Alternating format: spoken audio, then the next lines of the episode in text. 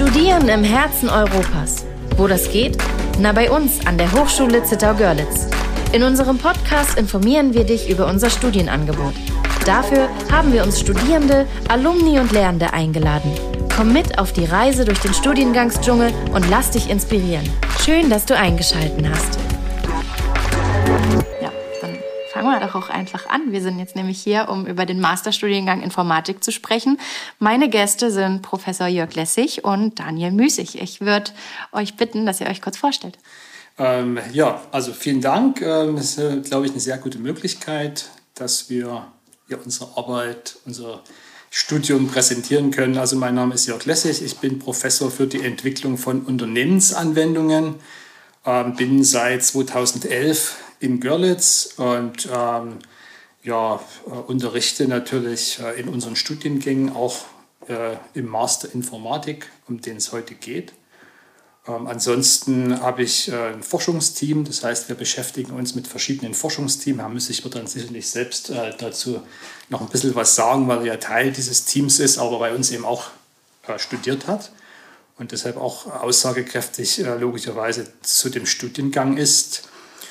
Und ja, über die Forschung können wir, glaube ich, ähm, ansonsten auch später noch sprechen und äh, das äh, Fraunhofer Institut, das ist ja mit dem Cyber Security Lab noch seit einigen Jahren hier am Ort. Und äh, dort bin ich natürlich auch noch in, involviert und leite dort entsprechend die Gruppe IT-Sicherheit für kritische Infrastrukturen, ähm, Energie und Wasser. Daniel. Ja, mein Name ist Daniel Müssig. Ähm, ich habe in der Vergangenheit hier an der Hochschule den Bachelor und den Master in der Informatik studiert.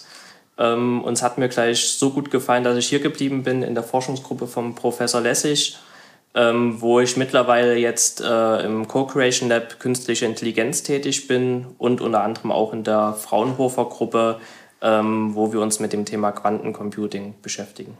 Ja, was genau du dort machst, werde ich dann nochmal fragen. Zunächst würde es mich mal interessieren, Professor Lessig, wie sind Sie denn damals bei der Studienwahl vorgegangen?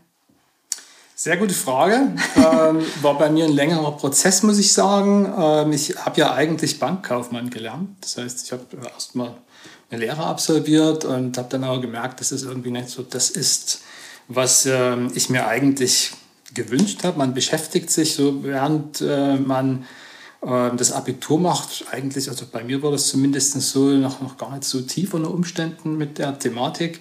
Und ähm, ja, während der Lehre habe ich mir eigentlich mehr Gedanken gemacht, habe dann überlegt, ob ich ja Physik, Mathematik oder Informatik studiere mhm.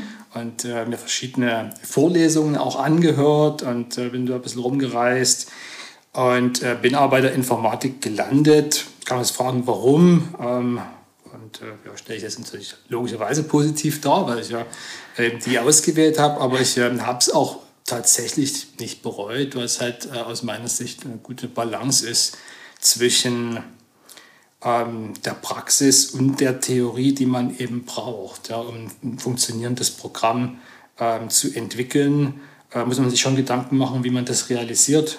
Und ähm, ja, das äh, war dann am Ende meine Überlegung und auch die Überlegung, dass man eigentlich äh, damit viele Möglichkeiten hat, viele Möglichkeiten offenstehen. Und ähm, ja, die habe ich erstmal genutzt und dann bin ich wieder an der Hochschule rausgekommen. Ja. Und haben Sie denn nach dieser Ausbildung direkt das Studium angeschlossen? Seit Zivildienst zwischenzeitlich. Jetzt habe ich eigentlich nochmal so äh, eine Phase. Die war auch interessant. Es gibt viele interessante Dinge. Man sollte sich als junger es Mensch. ja auch viele Wege nach Rom. Ne, absolut, ne, sollte man, man sich also als, als junger Mensch definitiv überlegen, was man tun möchte, sollte ein bisschen Zeit investieren ähm, dort als, als Zivi war ich in der Funktionsdiagnostik, da kann man auch mal so ein bisschen mit reinschauen, was weiß ich, so durch diese Teaching-Optik, äh, mhm. wenn jemand eine Magenblutung hat, wie wird die gestillt, so Adrenalin drauf spritzen. Krass, das ist äh, was so, ganz anderes, ganz auch wirklich nochmal. Ähm, und, aber das, ja, Zivildienst ist ja ein Jahr, wo man sich, glaube ich, auch mal Dinge anschauen kann, ähm, die man sonst eben dann nicht wieder sieht. Ja. ja. Naja, und manchmal findet man ja auch ähm, über Umwege raus, was man eben nicht machen möchte, beziehungsweise findet daraus, was ganz genau das Richtige ähm, für einen ist. Ähm, kommen Sie denn von hier aus der Region? Ich komme eigentlich aus der Region Chemnitz. Mhm. Äh, hört man vielleicht, ja. Ich gebe mir Mühe. ähm, und äh, bin in Stolberg aufgewachsen, das mhm. ist 20 Kilometer von Chemnitz. Und ähm, war dann zur Lehre in Zwickau, also am nicht ah, Zittau, das nicht wird ja Zittau. oft verwechselt. Ja, oft verwechselt. Und ähm, bin dann in Chemnitz zum Studium gewesen, dann tatsächlich aber gut rumgekommen. Mhm. Ich war dann nach dem Studium äh, in Saarbrücken ähm, erstmal. Ähm, ja, hatte aber damals meine Partnerin in Chemnitz, ist mir aufgefallen, wenn da 600 Kilometer dazwischen sind, das ist nicht so richtig gut. Ja. Das ist ein habe dann ein Stipendium bekommen in Chemnitz, aber bin ich dann doch äh, wieder zur Promotion nach Chemnitz zurückgegangen, weil ich einfach diese Flexibilität hatte. Und ähm, war aber dann auch während der Promotion im Ausland, war äh, in Neuseeland beispielsweise auf einem Forschungsaufenthalt, auch im Studium damals schon mal äh, in, in Melbourne äh, für ein Semester und in den Postdoc-Aufenthalten äh, in Kalifornien, was ich auch sehr empfehlen kann. Also definitiv. Das nach Zittau. Kommt, kommt direkt äh, nach, nach Görlitz und Zittau, absolut. Ähm, und da können wir, können wir da noch äh, drüber sprechen, so Vor- und Nachteile ja. von, von den verschiedenen Lokationen. Und ähm, dann war ich in Lugano, war nicht schlecht, war im Lugano See äh, mhm. zum, zum Postdoc. Und äh, insofern äh, trotzdem ähm, die, die Rückkehr ein Stück weit, ja, wenn ich jetzt so die Aufenthalte sehe und äh, Chemnitz und Görlitz sind dann doch relativ nah beieinander. Ähm, und bin insofern schon irgendwie wieder zurückgekommen ins schöne Sachsenland. Schön. Ähm, lieber Daniel, du hast das studiert, bist quasi Alumni, du bist an der Hochschule geblieben, du hast eine Weile als Studienscout ähm, gearbeitet. Das heißt, du hast Studierende und Studieninteressierte beraten. Und da bist du natürlich prädestiniert, jetzt meine Frage nach den Inhalten des Masterstudiums Informatik zu beantworten. Ja, also generell kann man erstmal sagen, dass das äh, Masterstudium natürlich auf das äh, Bachelorstudium aufsetzt und nochmal viel tiefer in die ganzen einzelnen Themengebiete geht und natürlich auch nochmal ähm, schaut, dass man ähm, auf etwas vielleicht auch abstrakteren Ebenen sich die ganzen Themen nochmal mit anschaut. Also wir haben da eine sehr interessante Bandbreite an, an Modulen. Ähm, wir haben zum Beispiel die künstliche Intelligenz auf der einen Seite auch mit der Optimierung zusammen. Wir haben aber auch auf der anderen Seite IT-Sicherheitsmanagement oder ähm, IT-Service-Management, ähm, was dann wieder in eine andere Richtung geht. Ähm, wir haben auch Web-Services mit dabei ähm, wo wir also schauen, wie die Backends entwickelt werden, die jetzt äh, hinter den App-Anwendungen stehen, die wir auf unserem Handy zum Beispiel nutzen, die ja alle irgendwie ja, die mit vor allem jeder nutzt, ne? Also genau. das ist einfach mal noch ein Punkt. Jeder kommt irgendwie mit Informatik auf jeden Fall jeden Tag in unserer heutigen Gesellschaft äh, in Verbindung und es ist ihm gar nicht so bewusst, was da alles so dahinter steckt. Aber genau. sorry, dass ich dich unterbrochen habe. Kein Problem. Äh, genau, also wie gesagt, also alle Apps eigentlich, die irgendwie mit einem Server kommunizieren, genau das ist das, was wir da in dem Modul Web Services machen. Ähm, dann haben wir auch nochmal ein Stückchen theoretische Sachen, Berechenbarkeitstheorie, äh, wo auch ganz interessant ist, da beweisen wir, dass es also nicht möglich ist, dass die Computer- und Softwareentwickler irgendwann mal ersetzen können. Ja. Ähm, und als guter, zu guter Letzt haben wir auch noch die Datenbanken, wo wir in die Tiefe gehen, ähm, schauen, wie wir die Datenbanken optimieren können. Gerade jetzt, wo wir immer mehr Daten auch äh, haben, die die Firmen sammeln, äh, wie kann ich die überhaupt speichern? Das, das passt ja teilweise gar nicht auf einen Server. Wie kann ich die Daten jetzt also über mehrere Server auch verteilen? Ähm, aber auch die eingebetteten Systeme kommen nicht zu kurz. Ja, das Modul, was du gerade angesprochen hast, wo man beweist, dass man nicht ersetzbar ist, finde ich super interessant und auch fürs Bewusstsein mega wichtig, dass das was ist, was es einfach immer geben wird. Man wird immer gebraucht. Ähm, Gibt es denn Vertiefungsmodule in diesem Studiengang? Ja, es äh, gibt ja verschiedene Richtungen, in die man sich dann, nachdem man vielleicht in Bachelor Informatik studiert hat, muss nicht der Bachelor Informatik sein, gibt äh, vielleicht auch äh, Quereinsteiger oder gibt äh, die Möglichkeit, vorher äh, Wirtschaft und Informatik zu studieren.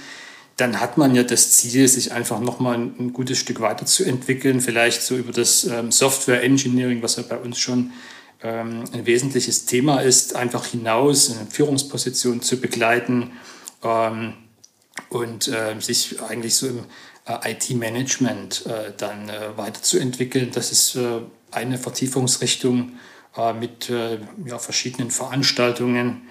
ähm, IT-Service Management, ja, das heißt, äh, welche Prozesse gibt es eigentlich in den Unternehmen? Prozesse sind heute meist äh, IT-gestützt, äh, sollen dann äh, optimiert werden und ähm, entsprechend ähm, sinnvoll gestaltet. Und äh, Entwicklungsteams müssen natürlich geführt werden.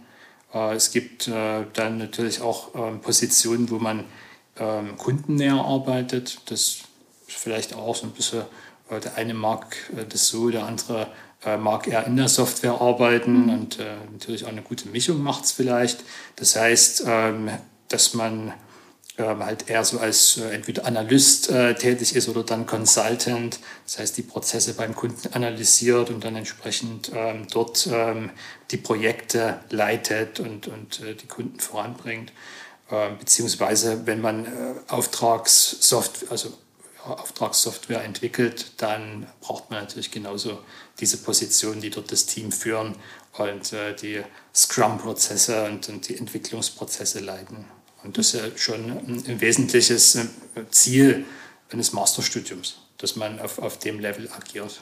Ja, ähm, das wäre jetzt auch meine nächste Frage gewesen, wenn ich jetzt zum Beispiel wenn ich jetzt Informatik studiert hätte oder Wirtschaftsinformatik äh, oder Wirtschaft und Informatik oder Sie haben es gesagt, das Spektrum, mit dem man da, ähm, was man, mit dem man kommen kann und dann anknüpfen kann mit dem Bachelor Informatik an der HSZG, das ist sehr breit.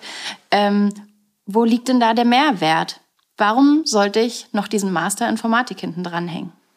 Also wie gesagt, einmal, dass man natürlich dort äh, im Management einfach nochmal viel lernt, aber es geht natürlich auch darum, dass man technisch einfach nochmal mal so wie man sagt, eine Schippe drauflegt. Äh, das heißt, äh, dass man zum Beispiel sich in bestimmten Themen vertieft. Ja, ich hat also die künstliche Intelligenz jetzt gerade angesprochen und äh, künstliche Intelligenz ist natürlich äh, ja, ein Thema, was eigentlich in aller Munde ist. Man liest viel drüber und äh, so eigentlich als der, der, als der nächste Schritt schon laufende nächste Schritt in der Informatik so gehandelt. Ähm, auch äh, beim Programmieren, ja, beispielsweise erst jetzt diese Woche so Assistenzsysteme, die beim Programmieren helfen, KI-gestützt programmieren. Und äh, diese Idee, KI-gestützt irgendwas tun, die gibt es ja eigentlich in jeder Branche. Mhm. Das heißt, wenn man sich so die verschiedenen Wirtschaftssektoren anschaut, und da hat man so einen Primärsektor Landwirtschaft, und äh, da fahren halt die Traktoren dann zum Teil schon selbst übers Feld. Ja. Wir haben GPS, äh, düngen dann so, ähm, dass äh, das genau zu diesem Boden passt und zu den einzelnen Stellen dann auf dem Feld. Ähm, oder in der Industrie, äh, Robotik natürlich, aber ähm, generell, dass man Daten analysiert, die während der Produktion zum Beispiel anfallen, dann die Produktion entsprechend anhand der Daten ähm, auch anpasst. Äh, Im Idealfall ähm, schon dann im nächsten Arbeitsschritt vielleicht Dinge ausgleicht, die, wo die Toleranzen vielleicht so ein bisschen ausgereizt worden sind im vorhergehenden Schritt ähm, oder Qualitätsmanagement äh, und, und äh, ja, und der nächste Schritt ist dann eigentlich auch, dass das weitergeht. Man, so wenn man jetzt geht die Sektoren gerade durch, ne, Tertiärsektor, also so Dienstleistungen, ähm, E-Commerce und äh, ja, wir bestellen einfach auf dem Handy und dann muss das geliefert werden. Und ähm, ja, auch dort, äh, was kriege ich eigentlich empfohlen? Recommendation Systems, also diese Dinge, das ist KI. Ähm, das ist, wie ich gerade sagte, ne? bei Firmen, man ist sich dem gar nie bewusst. Also wenn man jetzt nie ja. gerade da dann Febel dafür hat für die Informatik und sich damit nie beschäftigt, dann ist man sich einfach nie bewusst, wo wie viel künstliche Intelligenz zum Beispiel da schon dahinter steckt. Absolut, absolut. Und was vor allem auch alles machbar ist und möglich ist. Wobei, glaube ich, vieles tatsächlich auch noch entwickelt werden muss. Das hm. heißt, man sollte es nicht so sehen, dass äh, die KI überall schon eingesetzt wird, auch die Marketingabteilung, die es gerne so darstellen. Ja, und dann ist es am Ende doch für einzelne Anwendungen. Ich glaube, dort gibt es einfach noch sehr viel Potenzial. Und KI ist natürlich auch nur eine Richtung, ähm, aber wir haben die doch ähm, sehr zentral bei uns äh, in dem Masterstudiengang drin. Ähm, ich äh, spreche natürlich gerne über Quantencomputing, ja, das äh, ist ja bekannt. Ähm, dort äh, mache ich diese Veranstaltung und Quantencomputing ist auch ein Thema, was äh, dort ja, in, aller Munde ist oder in vieler Munde äh, im Moment. Äh, wir hatten ja jetzt die Eröffnung des ersten deutschen Quantencomputers in Eningen. Der, der, ist vor zwei Wochen online gegangen, große Show ja, mit Angela Merkel und äh, Fraunhofer Präsident Neugebauer und so weiter. Ähm, das heißt, äh, dort erwartet man sich auch sehr viel. Können Sie vielleicht für mich als Laie mal erklären, was Quantencomputing ist? Das kann ich probieren, ja, es ist nicht, nicht ganz so einfach, aber im Prinzip, äh, wenn man, man kennt ja die Bits und Bytes ja, beim normalen so Computing, das heißt, Bit kann 0 und 1 sein und Bytes sind einfach dann 8 äh, Bit.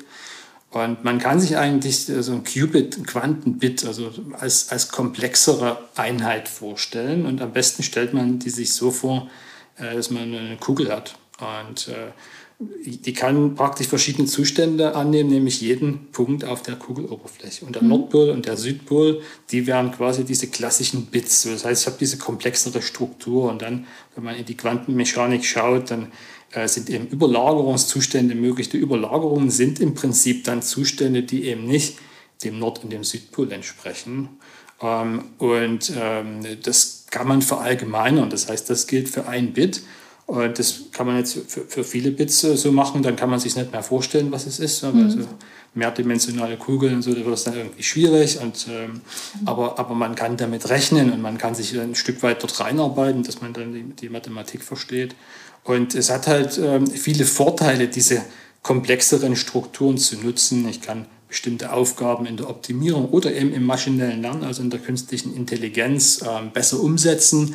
Äh, besser umsetzen heißt immer, es geht schneller. Wir wollen immer, dass mhm. Dinge schnell gehen, naja, effizienter. Heutzutage ja. muss alles flinke Hufe gehen. Und, und äh, sag mal, es kann natürlich in bestimmten ähm, Situationen äh, kann die Beschleunigung so groß sein, dass es entscheidet, ob ich was überhaupt machen kann oder eben nicht. Mhm. Und äh, das, wenn man so einen exponentiellen Speed-up hat, sagt man, ähm, kennt man dann von dem Brechen so von, von äh, Kryptosystemen das heißt, so unsere asymmetrische Kryptographie, die wir verwenden, wenn wir übers Internet Daten übertragen, E-Mails und so, ähm, dann, ähm, ja, die, die kann eben zum Beispiel gebrochen werden durch einen äh, Quantenrechner. Das ist immer so ein schönes Beispiel. Hat praktisch eigentlich äh, nicht so, so, diesen großen Wert. Erstens, weil die heutigen Quantenrechner das noch nicht können. Das ist so ein bisschen Projektion in die Zukunft. Und ähm, weil man dort dann natürlich einfach ausweicht, wird andere Kryptographie einsetzen, äh, Verfahren, die nicht angreifbar sind. Aber wenn man eben Optimierung, maschinelles Lernen und auch Simulation von Quantensystemen, ja, wir haben gerade äh, noch äh, Pandemiesituation, atmen dort gerade ein bisschen durch. Aber da ging es eben auch darum, äh, entsprechend Medikamente äh, zu entwickeln und äh, so bestimmte Moleküle vielleicht zu simulieren, wie, wie, wie verhalten die sich im menschlichen Körper und so weiter. Und das kann man mit Quantencomputing dann eben perspektivisch auch äh, deutlich besser, deutlich schneller, als das hm. aktuell der Fall ist. Naja, und auch ein breites Einsatzspektrum, so wie das klingt. Ähm, bleiben denn nach dem Bachelor viele hier und schließen mit dem Master an? Daniel, vielleicht kannst du was dazu sagen. Du hast ja dann quasi mit den Kommilitonen in der, in der Studierendengruppe gesessen und vielleicht kannst du mir auch gleich die Frage beantworten, wie groß denn diese Studierendengruppen dann sind. Mhm. Genau, also äh, generell bleibt schon ein Großteil auch hier, der, der weiter studieren möchte, nach seinem Bachelor dann den Master direkt hier an der äh, Hochschule machen. Es gibt aber auch andere, die äh, von Universitäten oder Hochschulen von der Region hier oder vielleicht auch von weiter weg kommen, äh, um dann ihren Master noch weiterzuführen. Ähm, genau, vielleicht nochmal die zweite Frage. ähm, Nee, du hast die eigentlich damit ganz gut beantwortet, wie groß die Studierenden genau, die Studierenden, sind, also oder vielleicht von der die von Studierendengruppen.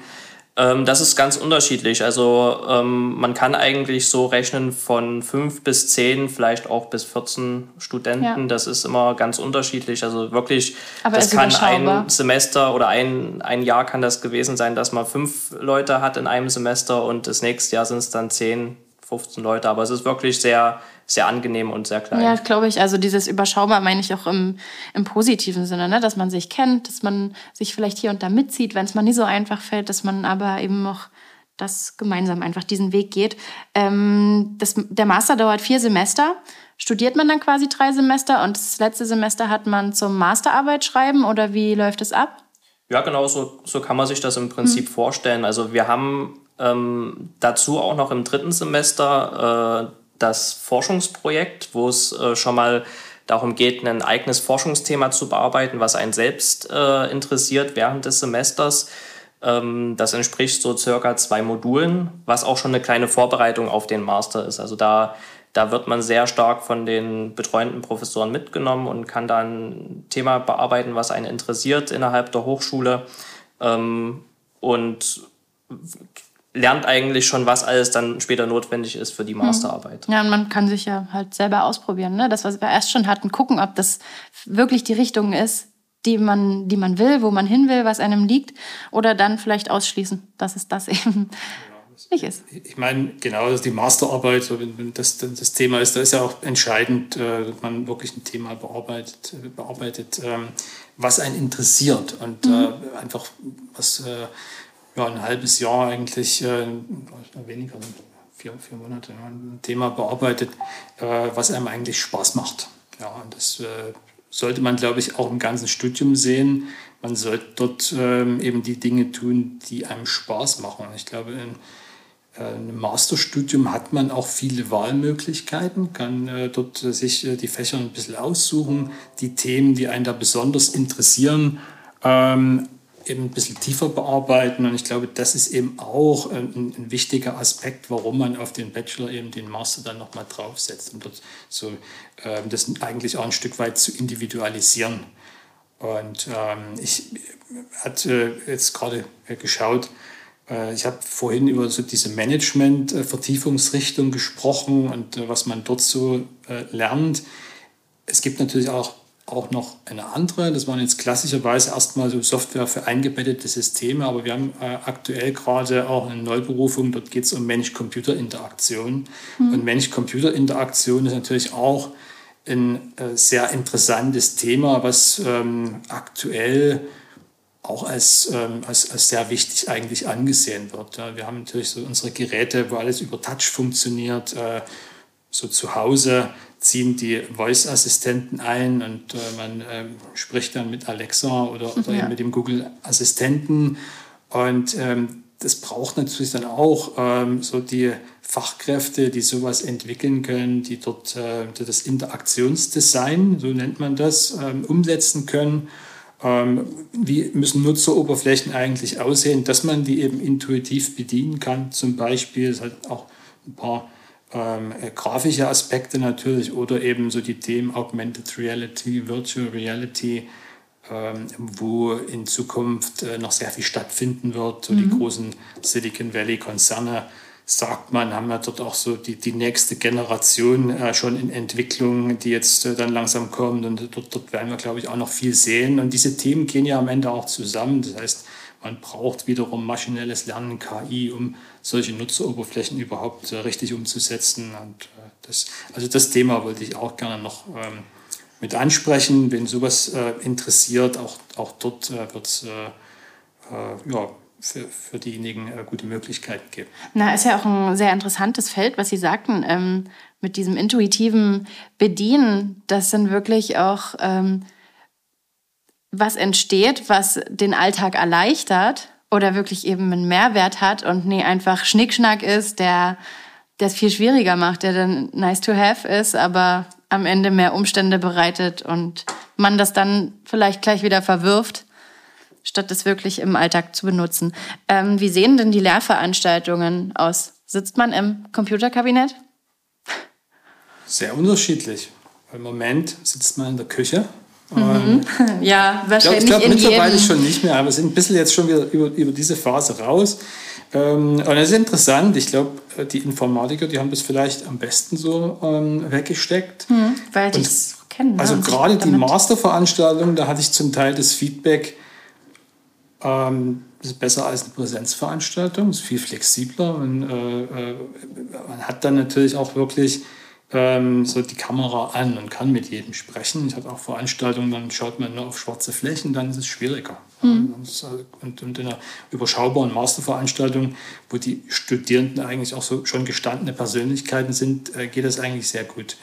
Ähm, aber ansonsten ist es natürlich schon so der, der Hörsaal oder das Labor, in dem man dann was umsetzt. Und ähm, ja, ich meine, die, die Vorstellung vom Informatiker ist natürlich, dass er im Keller sitzt und äh, alles zugezogen ist. Und, und, wenn irgendwie dann, dann schaut er raus, kommt ein Sonnenstrahl rein, zerfällt, ah. zerfällt zu Staub sofort. Ja.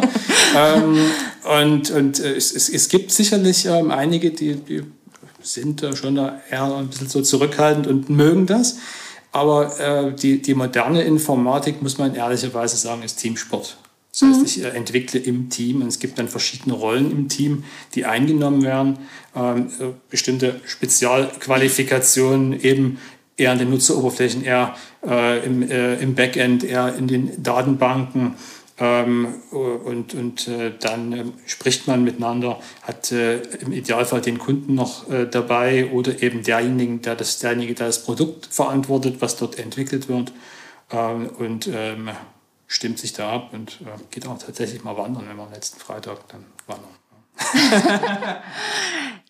Da frage ich dann gleich nochmal nach, wo es hinging. Äh, können Sie sich schon darauf vorbereiten. Aber Sie haben gerade die Labore angesprochen und eingangs haben Sie auch über die Labore gesprochen. Können Sie da vielleicht nochmal was äh, dazu sagen, was dort passiert, womit man sich da beschäftigt? Also entweder man hat tatsächlich ein bestimmtes Thema, also es gibt ja die, das IT-Sicherheitsnetzwerk und IT-Sicherheitslabor bei uns beispielsweise ähm, oder auch Hardware-Labor, Roboter-Labor, wo es um Robotik geht oder eben äh, ARVR, dann ist es natürlich das Thema und man arbeitet genau äh, damit. Aber es geht natürlich auch darum, wie entwickle ich eigentlich jetzt wirklich professionell Software. Und dann sitzt man natürlich dann doch auch mal am Computer und ähm, hat dort ähm, schöne Entwicklungsumgebung, verschiedene Tools und äh, lernt dann auch kennen, wie man eigentlich mit diesen Tools arbeitet, dass man vernünftig zusammenarbeiten kann, äh, effizient arbeiten kann. Was, was, macht man eigentlich mit dem Quellcode? Wie äh, arbeitet man gemeinsam am Quellcode und äh, diese Dinge? Und ähm, ja, dann, dann ist es eher tatsächlich das, äh, so, so ein PC-Pool, den man. Sitzt. Ähm, Daniel, du bist ja sozusagen Alumni. Du hast das Masterstudium schon hinter dich gebracht. Ähm, du hast dich ja sicher trotzdem also du bist an der Hochschule geblieben, das hat man, glaube ich, erst schon gesagt. Du bist nämlich in einem Forschungsprojekt, hast du deinen Platz gefunden. Ähm, du hast dich aber sicher mit der Frage beschäftigt, wie geht es nach dem Masterstudium weiter oder welche Möglichkeiten hat man, welche Türen stehen einem dann offen. Das wäre eine Frage, was man denn mit diesem, also wir haben das erst schon mal angeschnitten, ne, was man dann alles damit danach machen kann. Aber vielleicht kannst du auch einfach noch mal kurz sagen, was genau du jetzt machst in diesem Forschungsprojekt. Womit beschäftigst, äh, beschäftigst du dich jetzt? Mhm. Ähm, vielleicht erstmal zu der Frage, was, wie geht es dann nach dem Studium weiter? Also wir sind hier in Görlitz äh, in der glücklichen Lage, dass wir wirklich sehr, sehr viele Unternehmen, Informatikunternehmen haben, die auch händeringend mehr Studenten suchen, als wir hier Abschlüsse haben. Mhm. Ähm, das heißt, wer hierher kommt, der wird dann keine Probleme haben, da äh, eine Firma zu finden. Und gleichzeitig haben wir auch schon während des Studiums mit verschiedenen Firmen äh, zusammen ähm, Module, wo die äh, Studenten dann auch mal hingehen und dann mal Kundenprojekte besprechen, ähm, also auch mal wirklich sehen, wie, wie läuft das jetzt im, im wirklichen Leben auch ab. Und da kommt man natürlich dann auch schon in, in den Kontakt mit den einzelnen Firmen und äh, weiß auch schon, wo man vielleicht später mal landen möchte. Ja. Ähm, wenn man aber sagt, man möchte jetzt nicht unbedingt äh, in die freie Wirtschaft gehen, sondern ähm, in die Forschung gehen, dann haben wir natürlich die Forschungsgruppe, in der ich jetzt auch beschäftigt bin, ähm, mein aktuelles Thema ist das Co-Creation Lab äh, Künstliche Intelligenz, ähm, wo mein, meine Spezialisierung dann das Quanten-Machine Learning ist. Äh, das ist also jetzt kein klassisches Forschungsprojekt, das ist eher so ein Transferprojekt, wo wir rausgehen äh, in die Wirtschaft, zu den Bürgern, auch äh, zu anderen Forschungsprojekten und wo wir weiterhelfen wollen. Zum einen mit den Themen, gerade mit dem neuen Thema äh, Quanten Machine Learning, aber auch ähm, Verknüpfungen bringen, also zeigen, was kann man denn eigentlich mit, dem, mit der künstlichen Intelligenz alles machen. Okay. Ähm, ich würde jetzt ganz gerne nochmal auf das äh, Studierendenleben eines Informatikers kommen und da möchte ich die Wanderung gerne nochmal ansprechen. Ähm, hier im Zittauer Gebirge um Görlitz, um Zittau haben wir ja super ähm, Möglichkeiten, sich draußen in der Natur zu vertun. Zum einen das, aber andersrum, es heißt ganz oft, hier ist nichts los, hier gibt's nichts zu erleben. Was kannst du dazu sagen, Daniel, als äh, ehemaliger Studierender? Was geht hier? Ja, also äh, zur Wanderung kann ich erstmal sagen, wir waren bei Eubin, beim hm. Töpfer und beim Hochwald und zum Studentenleben kann ich sagen, also hier ist schon einiges los. Wir haben die Maus hier, den Studentenclub, äh, direkt im Wohnheim äh, integriert. Also man muss nicht weit laufen, auch, auch nicht abends dann nicht mehr weit. nach Hause. genau. Vor allem für den Rückweg relevant.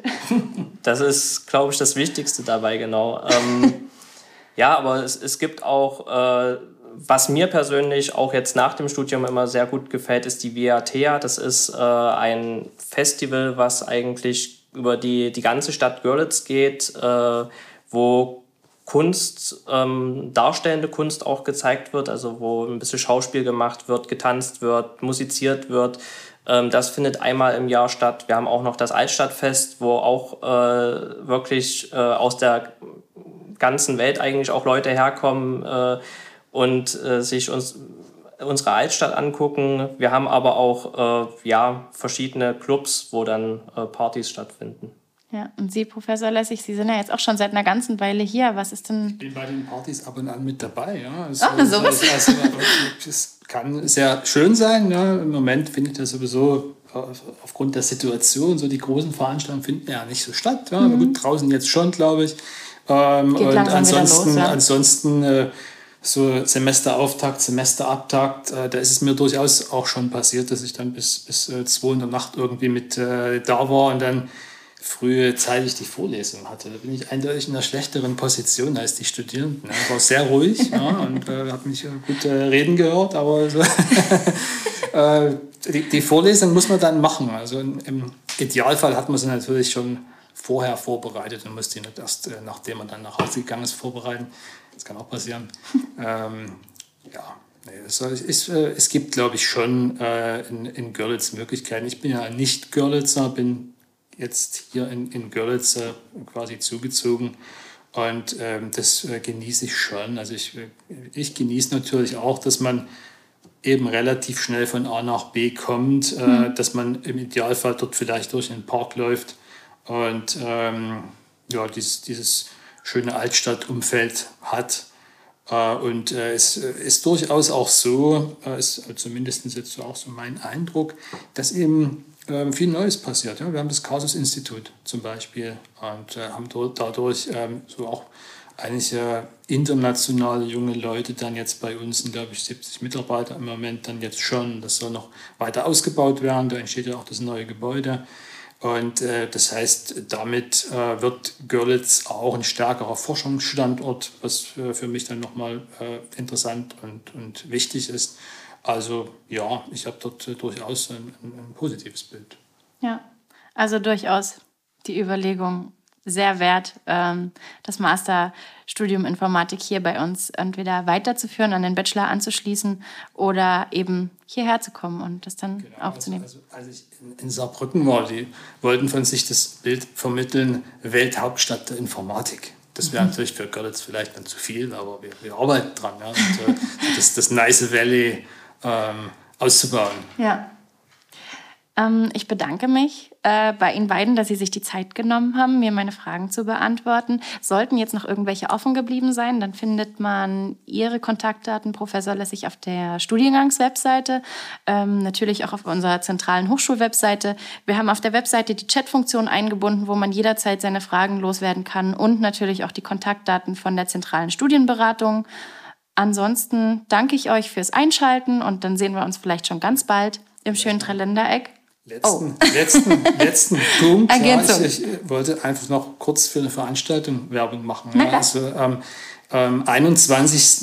Juli haben wir einen IT-Kickoff bei uns. Und wer mhm. einfach Lust hat, ähm, mal reinzuschnuppern in das Studium, zu sehen, äh, was, äh, was läuft da wirklich, was sind das eigentlich für Leute, die man jetzt so aus dem Podcast hört, dann mir einfach eine E-Mail schreiben, wenn man Jörg Lessig einfach so äh, im Netz eingibt. Das äh, findet man, glaube ich, sehr leicht. Und äh, dann einfach mit dazukommen. Äh, wir werden uns ein paar Vorträge anhören, wir haben ein paar Gäste. Wir werden uns dann auch äh, so an ein paar Unternehmen in äh, Görlitz mal herantrauen, sind dort auf Besuch und da würde ich mich sehr freuen, wenn der eine oder der andere, die eine oder die andere vielleicht Lust hat, mit dazu zu kommen. Super, vielen Dank. Gerne.